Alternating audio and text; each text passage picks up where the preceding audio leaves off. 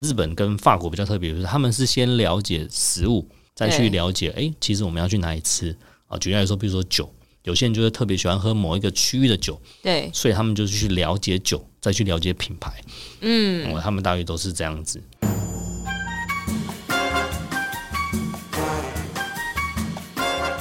美食界的真相就在这里。准备好与我们一起品味、探索并挖掘所有关于美食、餐厅和海鲜的秘辛吗？请听《瞎聊厨房》。Hello，大家好，我是虾虾公主。今天邀请到这位厉害喽，是萨马法国小馆的陈凯维主厨。说到萨马法国小馆呢，就不能不提到他们。才创业第一年就荣获二零二二米其林推荐，是不是很厉害？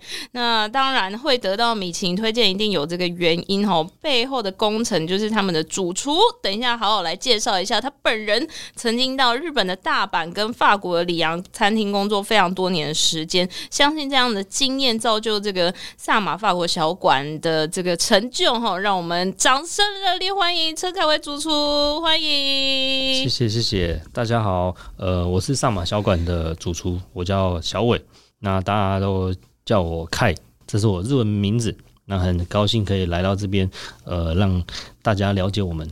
好，那我们跟大家先分享一下。其实我认识小维，就是是在他的这个餐厅用餐的时候，我坐在那个摇滚区第一排啦。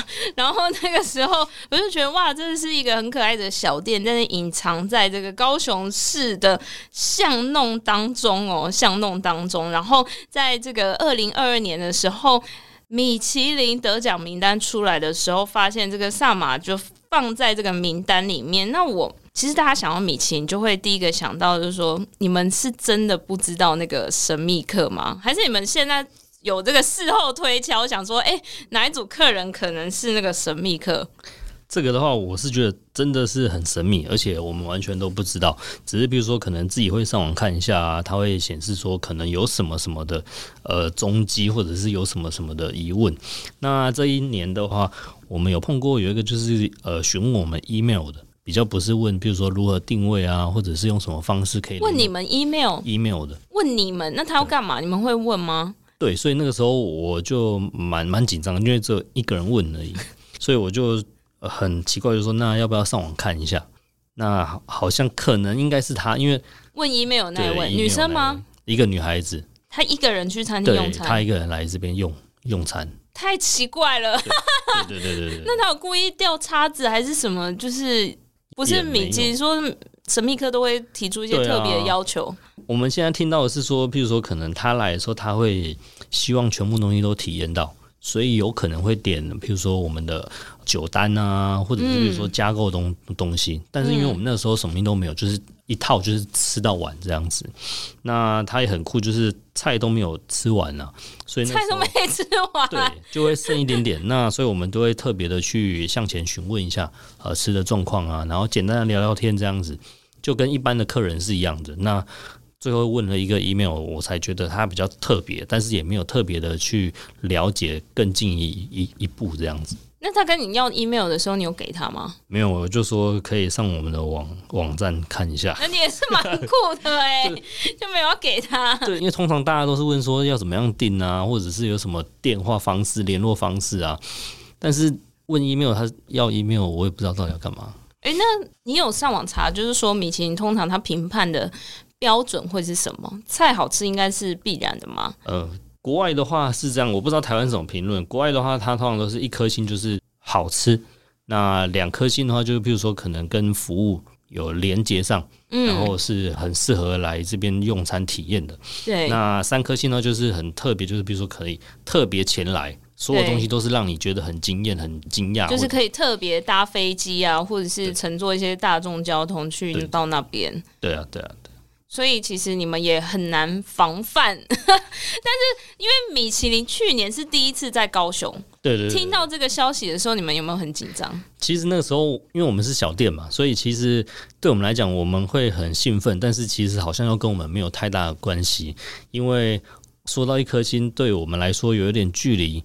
那说到推荐的话，我们也不知道到底是怎么样去审核。对。那如果以必比登来说的话，好像我们金额就没有这么的低。对。所以其实那个时候就是很期待，就是说会有哪一些餐厅可以让更多的人来高雄去体验，譬如说餐饮的文化这样。结果没想到是自己。对对对对对对，真的还蛮惊讶的。看到那个名单的时候，然后手机响不停哎。对啊，对啊，对啊，对啊！上马，上马，上马，上马，上马！而且你们是第一个哎，对，那个第一个名字哎，我觉得那运气不错了。但是哎，不是第一名的的原因哦，是因为刚刚好我们的英文字，对对对，就是 A B C，对，所以就 C 开头，所以不要认为是第一，因为我就跟笔画一样，对对对对对对对对，了解了解。那你们有没有就是什么得奖魔咒之类的？得奖，或是你们上了米其林之后？店有发生什么事吗？其实上了米其林之后，呃，我觉得也是蛮谢谢米其林前来高雄，因为真的让我们的生意变得比较好一点点。那不是原本就很好吗？应该说早你们的 店就是很常客满 呐。早早期来说的话，米其林还没来之前，我们通常都是前一周、前两周，然后刚好订满。现在就是前一个月，对，现在都是前一个月。那比较特别就是米其林开放了之后呢，然后大家都知道我说。我们的客户群就比较广一点点，所以会有一些，譬如说他可能是慕名而来，或者是其实第一次来体验法餐，或者是可能抱着一个譬如说要做一个很强烈的仪式感的人也来了。那体验的东西不太一样的时候，他回馈的东西就会跟我们想象中不太一样。你有印象特别深刻的什么？有，其实就是有一个从台北来的吧。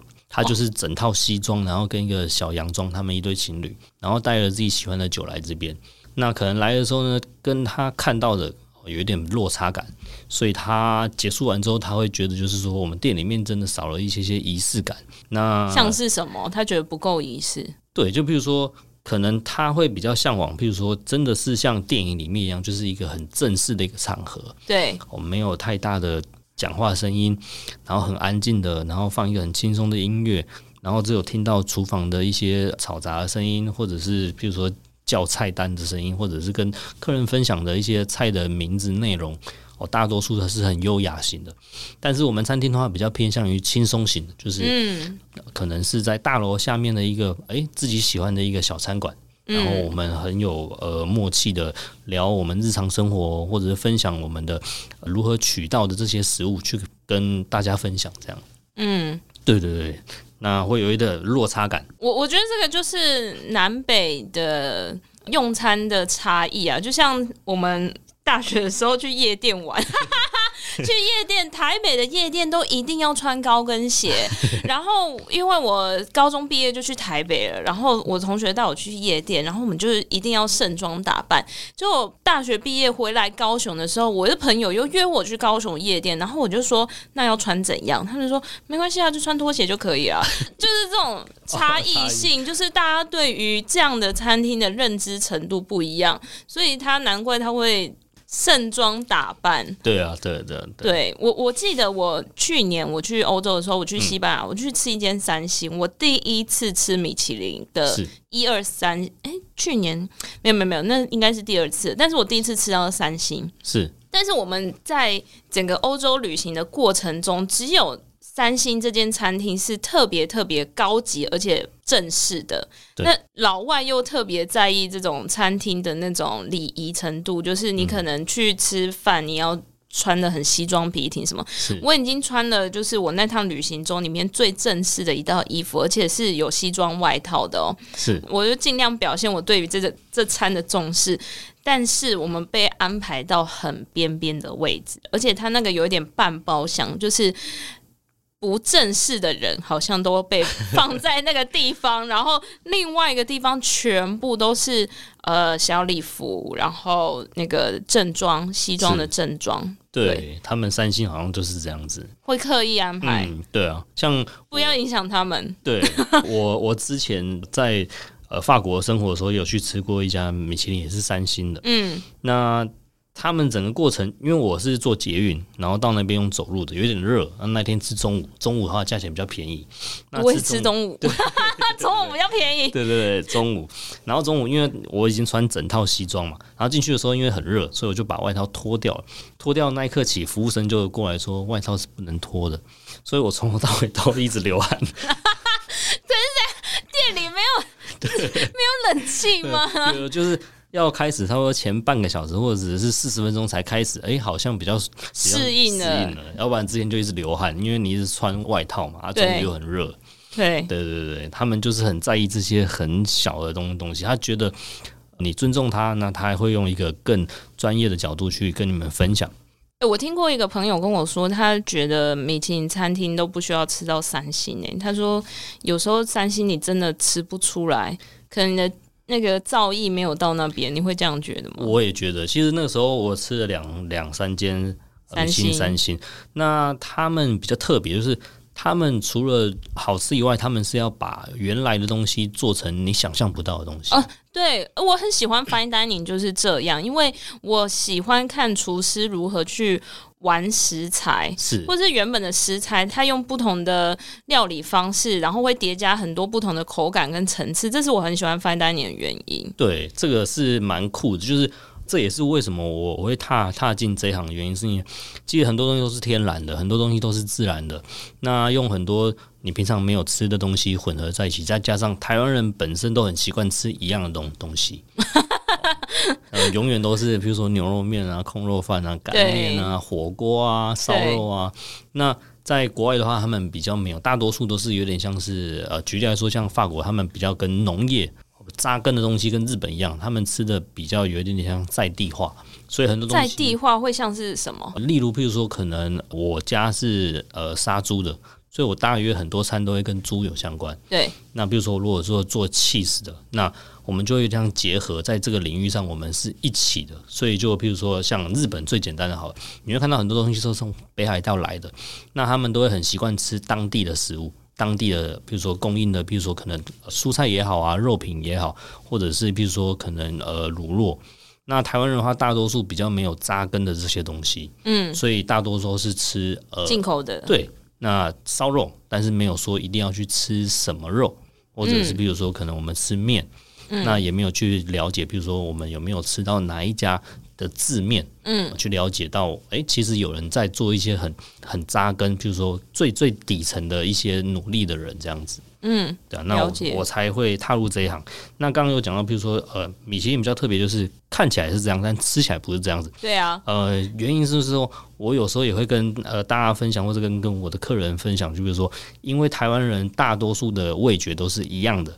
哦，大约都是吃一样的东西，所以吃这些东西很有挑战，这样吗？对，就是比如说你跳脱了，比如说你可能习惯的是两百种口味，对，但是呢，呃，法国人他们可能平常吃的是三百种口味，所以有一百种口味你没有接触过，所以你会觉得诶很特别。但是这个特别的时候呢，再加上这个东西又不是你日常生活中看到的这些东西的图案的时候，你就会觉得哇，很特别，很厉害，到底是怎么样做出来的？如果是以法国人对法国人来说的话，他们可能有可能是哦同样的东西，但是他们用不一样的形式。举例来说，但是他们日常生活中在吃的东西，只是比如说可能你的一个肉，但是它是放在百香果壳里面，但是连开都没有开过，所以他现场就是开一个百香果给你，但是里面有肉，里面就是里面有一些酱啊，里面有一些它就不会是百香果本人，就对对对对对对，就会很酷，就像现在很多甜点，它做起来就是一颗柠檬啊。一颗芭乐，但是其实切开里面就是蛋糕，对，就是有那种反差感。但是对于他们来说，这是他们日常生活中吃的一些食物，只是图案不一样。但是对我们来讲，我们会觉得是很特别的，因为我们平常没有吃这样子，用眼睛去看食物这样子。那我想好奇问一下，因为你刚刚讲到一个有趣的点，就是说，诶、欸，台湾人的可能对于食物品尝的味觉啊，或者习惯的方式，大概只有两百种。我知道你说两百种是假设，但是可能呃，法国人是三百种。你认为为什么会有这样的差距？是因为文化吗？还是还是因为我们？比较没有那么多生产食物，还是怎么样？你觉得这个差异在哪里？会有这个想法的原因是因为之前在法国工作的时候，呃，一个副主厨他每次进货，他都会希望我吃送进来的食物。不管是，他是法国人吗？对，他是法国人。嗯，那他会给我吃，比如说可能生的，比如说举例来说，生的香菇。早期台湾人是没有吃生香菇的一个习习惯。羊，等一下，谁谁有吃生香菇的习惯？法国人吗？对，法国人的话，因为他们的羊菇是可以直接切片变成是生食直接吃的。那现在很多法餐其实也是有的，生的羊菇。对，对，那它是可以切片直接吃的。你会吃到，比如说原来的味道是这样子，但是炒出来味道是这样。那讲一个比较更简单的，比如说可能因为我们不了解呃农业，不了解，比如说最底层的人在做出来的原本的味道是什么。那以前他在呃乐沐的话，呃陈南说 chef 就有讲到，比如说现在的人都是习惯于产品的味道，而不是食材的味道。对，哦，举例来说，比如说大家都觉得苹果汁。哦，这就是苹果的味道。但是其实你在吃苹果的时候呢，并不是像苹果汁的这个味道。对，所以一个苹果就会有两个口味。那 真的哎。对，那如果譬如说以法国人来说的话，他会觉得所有的食材进来之前，你要先了解生食的味道是什么。对。所以你今天如果吃两百种都是熟食的话，那你可能可以吃两百种生食的时候呢，你就会有四百种的口味。哦，加成。对对对对。那当然有些是不能吃了，但是他还他还是会建议我就是要吃，呃，你可以把它吐掉。就像我们做厨房，有一些人他不能吃牛牛肉，但是他还是要做好自己的本业，所以他会吃进去，但是他不吞进去，他去了解呃我们的牛肉的味道到底是什么。那这样子的话，他还可以去了解到客人其实吃到的风风味是不是他想象中的那个样子。嗯，对对对对，了解。怎么会踏入这个？厨师的领域啊，你以前好像不是学这个，对不对？对对对，我以前的话是学休闲体育，就是体育，对对，休闲体。怎么样叫休闲体育？就是譬如说，可能潜水啊、游泳啊，你会潜水？对对对对对对。然后，然后做这些有点像是出来的时候做一些，比如说可能呃，现在人工作压力大，假日可以出去玩的一些休闲娱乐。对，那我们就是从事这个行行业。那因为这个行业的话，大约都是跟教练有相关嘛。你如果长得比较帅，你的生意就会比较好。然后我是没有很好啦，对对对 太客气了，太客气了所。所以就变成是有时候有生意，有时候没有生意。所以你以前当教练，什么教练？就是那种什么类似救生员啊，教小朋友游泳啊，哦，或者是打气弹啊，嗯，对对，有点像是这样子。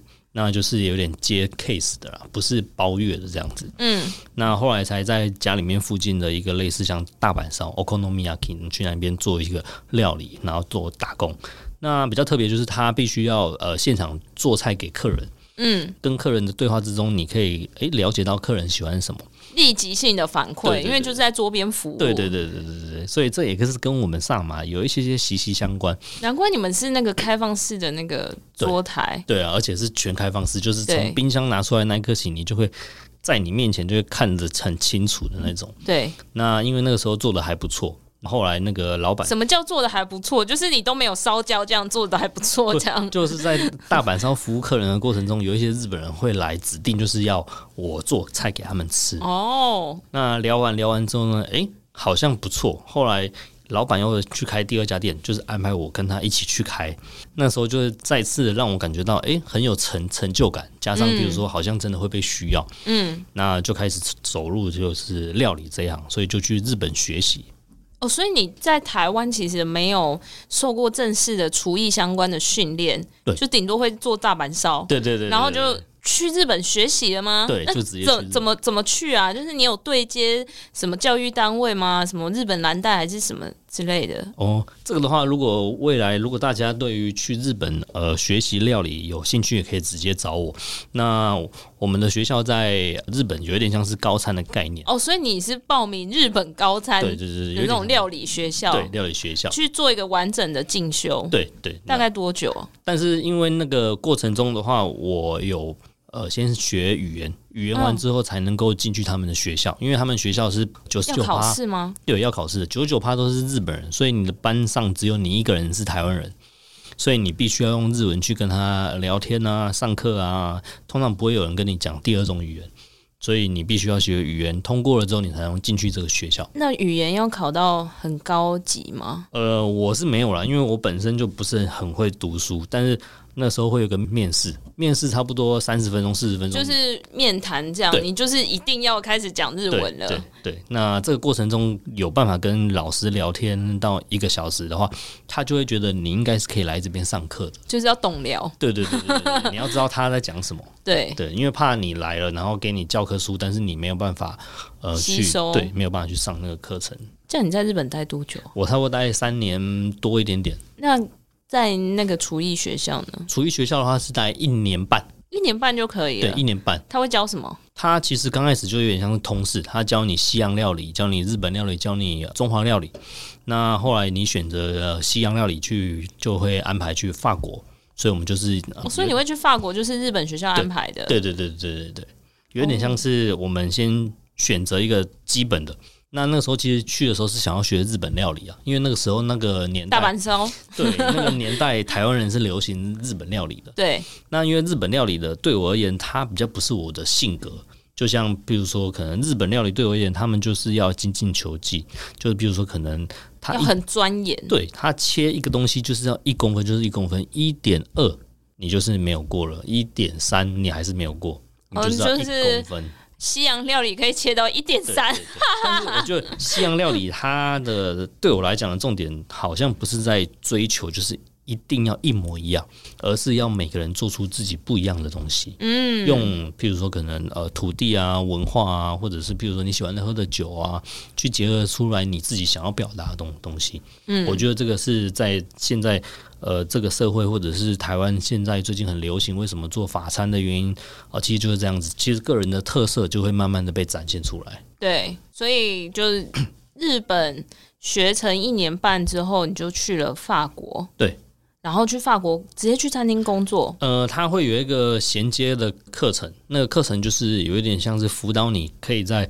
呃、然后又要学语言，对，又要学法 法语法文，对，但是法文更难吧？对，法文真的很难，真的很难。但是，呃，我觉得你在那个环境久了之后呢，其实你不太懂这个名字，不太懂这个字，但是他一直在这个领域、这个空间告诉你这个词的时候，你就会很简单的就背了这个词，你就会知道哦，原来这个东西要叫我打开门去做这件事情。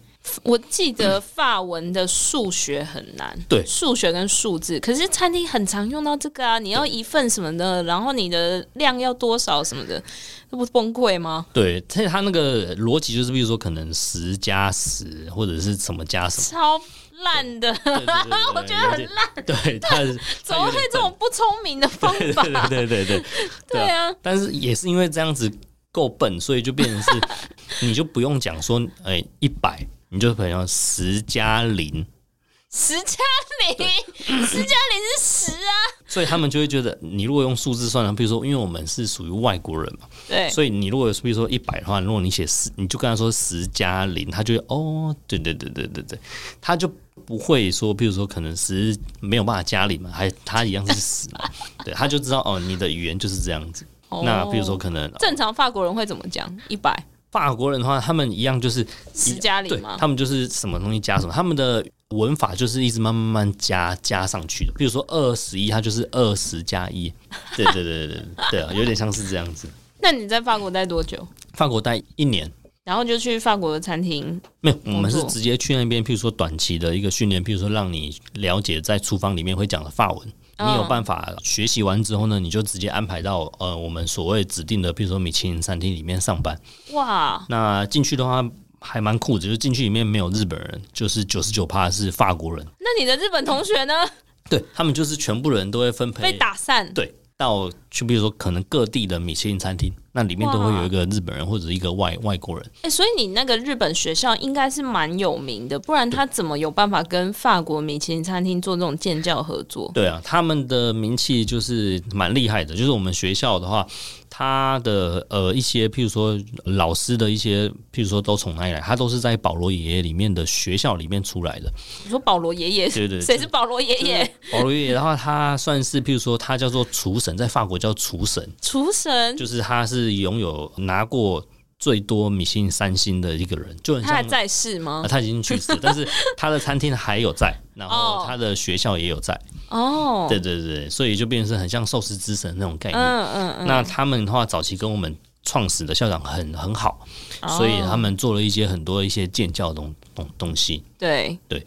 那我也觉得日本人跟法国人有一些共同点呢，他们比较多跟技职或者是职人有相关的。什么意思？呃，举例来说，他们都一直在讲自己的葡萄酒、自己的气势、自己的，譬如说呃，意大利面也好，哦，都是很扎根的。譬如说自己的鸡肉啊，都是很很厉害的。那在日本也是一样，但台湾的话，大多数都是在讲我的商品比较好，比较没有人再去讲说这个东西最根本。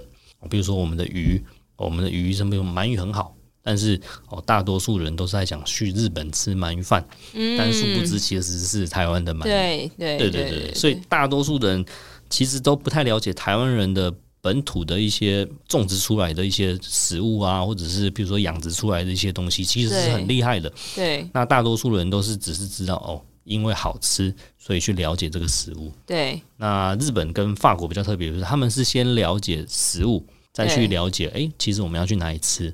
啊，举例来说，比如说酒，有些人就是特别喜欢喝某一个区域的酒，对，所以他们就是去了解酒，再去了解品牌，嗯，他们大约都是这样子。对，这讲这个东西我还蛮感动的，因为确实就因为我们做食材的嘛，泰国虾很多人都会觉得、嗯、啊，你做泰国虾那是进口的吗？你们是进口商吗？我就说没有没有没有，我们是台湾养殖。然后确实我在回家工作这几年，发现台湾养殖的农林渔牧都真的是非常非常优秀，但是大家却不知道这个都是来自于台湾这块土地，所以其实我也还蛮认真在。耕耘泰国虾对于大家的认知，就是也为什么我后来会出就是我们的书一样。其实那本书不是只讲泰国虾啦，就是讲我们台湾很多的虾子，大家是怎么分辨。然后你吃的虾，你知道是从哪里来的吗？就是很希望大家有一种食农教育的感觉。我觉得呃，夏夏也做得很好，因为我们的同事就有说，哎、他好像在那个书局里面有 看对对对看过你，然后对对对对，然后就翻一翻，哎、欸，发现您有来我们这里，而且还去很多次，对对对对，对，对，所以慢慢的也会让，譬如说，因为你们有做自己的事情，所以大家了解，譬如说呃，你们的一些专业，然后现在我觉得。刚刚好是大家都是正在起来的过程中，那可以多了解台湾，像法国跟日本一样，可以先最原本我们是怎么样做，然后让客人或者让呃周围的人喜欢这样。那法国的餐厅会像那种地狱厨房一样吗？就是啊，你赶快。东西几分没有熟什么的，会会。其实那个时候，日本的会吗？日本呃，我去的时候在日本，因为对我来讲，那个是培养我呃了解料理的一个地方。那那时候就是全部都不会日文嘛，所以对于语言上面来讲，我真的蛮花很长的时间，因为你必须要考考试。那再加上比如说，可能他们年纪跟我年纪又有一点点落差，讲话的内容有点不太一样。他们都在讲自己喜欢的卡通啊、游戏啊，对 对，就就是因为我们在上课嘛，他、啊、上课的时候、下课的时候都在讲这些东西。那每个时代有每个时代的一些专业专业术语，但这些专业术语不是在书里面可以学习到。对啊，所以我很努力的在融入他们，去了解到他们喜欢的卡通啊，然后才有办法跟他们一起生活嘛。所以那个时候，其实我是没有去上班，没有去工作，没有打工的，oh. 就是除了上课，然后就进修，然后上课学习，就一直不断的可以想办法毕业就好。对，对，那法国的厨房就一定要跟法国人工作了。对，在法国的话是真的呃蛮累的，我只能说我就以泪洗脸。因为刚开始去的时候，因为我们都会有一个类似，譬如说有一个语言的一个腔调。对，那那个时候不是呃法国人腔调，所以你怎么讲的时候，他刚开始跟你接触，他一定听不懂。你就算跟他讲了一样的字，但是他还是觉得你在讲什么。所以在那个时候刚开始第一次进去的时候呢，他还不认识你，他还不了解你的时候呢，他其实对你很有敌意的。他就会觉得怎么会来一个这个白痴吗？对，连这个东西连一二三都不会讲。他其实我已经讲给他听了，嗯，但他可能就觉得哦很累很。就是会有一个先入为主的概念。对，那比如说可能到呃出餐的时候呢，大家都很急。那有时候生意很好的时候，就会大家都会乱。当然厨房就是这样子嘛，主管或者是主厨只要一乱，他就会说不是他乱，是你乱。所以没办法，就很衰啊！就所有事情都是跟我有关，因为我就是里面最菜的。所以，譬如说，可能打盘打不好，他明明就是他打的，他就会跟你说：“你怎么打的那么烂？”打盘是什么意思？就是譬如说摆那个盘哦，那会教我打嘛？那比如说打一打他，他全部打完了之后呢，他就会发现，哎、欸，有一个盘子没有很漂亮，他就。直接把那个盘子丢在水槽里面，然后就说：“你怎么可以打得这么烂？我已经教你很多次。”但是我回过神，哎、欸，不对啊，我打的比你慢，所以这些东西应该都是你自己打的。但是我也我也我也没有办法说，就是做嘛。对对，那这个东西也是呃世代交替，所以我觉得我的一些经营的理念跟以前不太一样，因为以前体验过了一些，比如说可能比较不公平的事情。比如说像刚刚讲的那些东西，我们必须要承认哦，这是我的错，因为我可能没有提醒你，或者是我没有让你去了解到你现在的状态是怎么样。哦，有点像是我要主动的去去帮你做很多很多的事情，但是你这就是打赛，职业打赛，有点像是这样子，对啊。那现在不太一样，现在的话就是大家都会有自己的专业，然后会想要自己想要学习的，呃，很多东西并不是像以前一样一定要走这个学徒制啊，呃，而是比如说可能在我们餐厅的话，我通常都会跟大家讲，比如说为什么我们做菜的话不不一定要说主厨是谁，不一定要说，譬如说这东西一定是谁研发谁想出来的，而是对我而言，我会觉得每个人的出生背景文化。或者是学习，或者是可能自己特别喜欢的东西，他要求的东西都比较细一点点。那这个东西的话，如果在对的地方去让他施展出来，那他要求的东西一定会比我们高，他得到的东西也会得到比较多。那他分享的内容更精确，也会让我们更知道。所以，我们店里面的话就比较没有分，譬如说谁是主厨啊，谁一定要做什么，而是我们大家一起把这件事情做好。那最简单就是，比如说，呃，如果有一个人他从小就是在菜市场长大。那我觉得对于他来说的话，可能会比主厨还更了解台湾一年四季在卖什么菜。嗯，我可能会这样子解释比较清楚，或者是比如说，可能他小时候就是在鱼缸里面长大的，那他可能会大约知道，比如说可能春夏秋秋冬，呃，可能所有的厂商来这边会特别抢什么鱼，那这个东西他也会抓的比较精准。那这东西就有点像是这些人如果聚集都在我们的餐厅里面的话，就有点像是军师很多。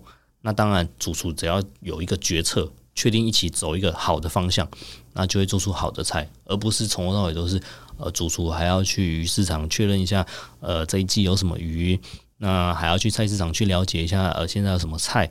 那其实如果呃外行人进去内行人事情，其实看的东西比较不太一样。我我觉得这个蛮不容易的，因为我前几天听到一个说法，就是说千万不要问二十五个企业主一个问题，因为你会有三十五个答案。就 是就是，其实你的做法其实蛮开放的，因为你会希望就是每一个在萨马里面的伙伴，他有他自己的生命脉络，然后他长出来的菜就会不太一样。可是对于一间餐厅来说，虽然每个人他都有自己的生命经验，可是他在每一季的菜单，他应该会要有一个一致性。嗯，就是你要同中求异，异中求同，哎，你要怎么去统合大家意见？因为有可能不是说这个菜不好，只是 A 菜跟 B 菜就不一定适合在同一季的菜色里面啊。对，这要怎么讨论啊？其实这个蛮酷，应该是说这个也是牵扯到呃我们的料理学校一个训练。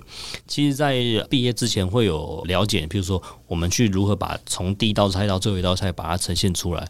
那比如说第一道菜跟第二道菜，它的角色可能不太一样。举例来说，今天的话，我的鞋子它不用碰到跟下雨有相关，所以你根本不用去考虑到它有没有防水。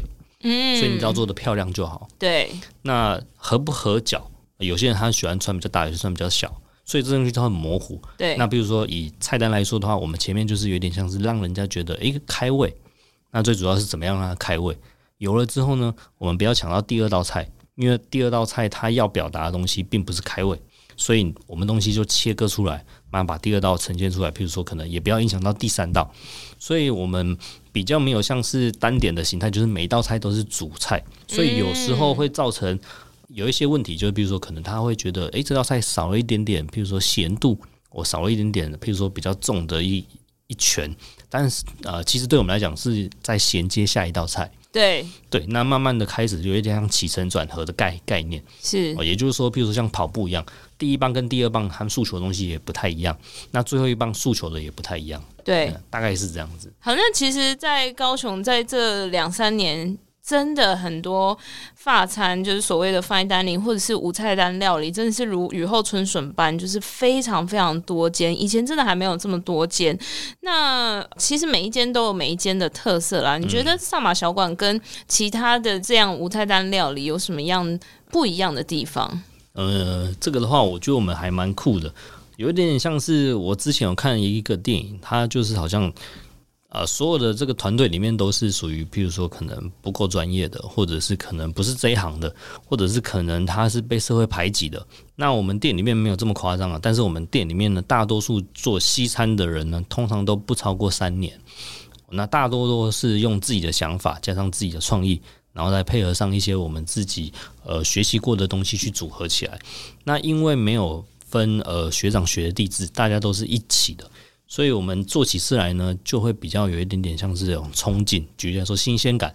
那我觉得跟现在的厨房有一点不太一样，就是比如说。我们没有追求，比如说他早期一定是在哪一间餐厅毕业的，或者是在哪一间经历过了一些专业的，然后来这边，然后按照这个方式去进行。而我们是了解，比如说像我刚刚讲的一样，了解这个人的人格特质，然后把它放大。那缺点的话不一定要没有，因为当你没有缺点的时候呢，其实你就没办法显现出你的优点的的大。哦所以我就变成说跟他们讲，诶，缺点缩小，但是你优点可以放大。那我们这边的话也没有说就是一定要用主厨，而是比如说，如果今天我们一起想了这道菜，那这东西代表你什么东西？你的日常生活中是什么？这些东西如果都跟你有相关，那你就可以做出很多很不一样的菜。那我通常通常都是因为有书啦，我们通常都是用书来去跟大家分享。就比如说，我会跟就是现场的所有人讲。呃，我们这边只有厨师，没有厨工。你有三十年的厨工经验，但是你不适合来我们店里面。但是你有一年的厨师经验的话，你可以来我们店。那师跟工就不太一样，师会用头脑去做你想要做的事情，去了解你为什么要做这种事情。但是厨工的话，却只是单纯的就是你就是因为手的记忆，因为脚的记忆，你一直不断的重复的做一样的事情。但是为什么要做，你不知道的话，那这一行可能就要去思考一下这样。对，我刚刚听到这个小维讲关于这个厨房伙伴的经验，我我其实我们今天在录这一集的时候，我昨天才去上马小馆用餐，然后，老板本人就是小维，他其实根本就不在店里，然后那就是他现在当家的这个很厉害的，也是算主厨嘛，对不对？叫。六六对六六在跟我们说菜的时候，他其中有一道主菜是那个鸭胸。他在说的过程中，还有他做这一道主菜搭配的那一支红酒，他就说这个哦，喝起来实在是很像这个女生去夜店玩，然后玩到半夜淋漓尽致的时候，你在。搭配这个鸭胸喝下去，你的酒酒上面的那个单宁啊、味觉啊，全部都消失。然后我就是这样坐在旁边，然后看着他说这这支酒跟这道菜的时候，我就想说，你身边是有很多朋友是去夜店玩的 淋漓尽致吗？就是就是这些东西会融入他的那个 生活体验，然后在这个菜里面，然后我就觉得哇，有这样的联想力也是真的蛮厉害的。因为呃，我有听过一个说法，就是。是美感，美感这种东西，就是你没有看过，你就是无法累积的。嗯，对，其实食材跟料理也是这样啊，你没有吃过，你就很难想象它的味道或者它叠加出来的层次会怎样，跟你生活的 database 有关系嘛。嗯，对，所以我就听完那个六的解说，我就觉得哇，实在是很绝妙哎。然后那道菜真的很有趣，很好吃。如果大家有机会的话，可以到上马尝试一下。好，最后可以。再请这个小维来跟大家分享一下，诶，如果你有一些主厨的朋友啊，或者是刚刚有提到厨师跟厨工，如果他们想要精进自己的话，你有什么建议可以给他们吗？呃，其实我的建议是说，不管来面试或者是朋友交流之间，我都会想要了解，就是呃，他是不是真心的喜欢做料理？那真心。哦，有些是发自内心的，譬如说想要表达自己的一些专业啊，自己的喜欢的菜系。那这些东西除了你自己本身的技能以外，你有没有求知欲？因为有这些状态下的话，你就算不是一个厨师的话，也可以跟我们做交流。因为毕竟你有很多的内容，很多的思想是我们没有的。我们是不同领域的人，我们也是想要在不同领域吸收到一样的知知识。那这也是为什么我们餐厅里面会跟客人聊天的原因，是因为呃，三百六十五天，如果每天都跟呃十个人或二十个客人聊天的话，其实他们跟我们讲的内容，搞不好有很多东西是我们厨房想不到东西。大概就是这样。好，谢谢今天这个萨马小馆主厨陈凯维小维的分享。确实，我们在生活中有一些点滴的、很酷炫的、很精彩的经验，都可以变成这个我们在专业上面的养分。如果喜欢这集的话，欢迎订阅“瞎聊厨房”，并帮我们留下五星好评哦。那我们下次见，拜拜，谢谢，拜拜，拜拜。拜拜。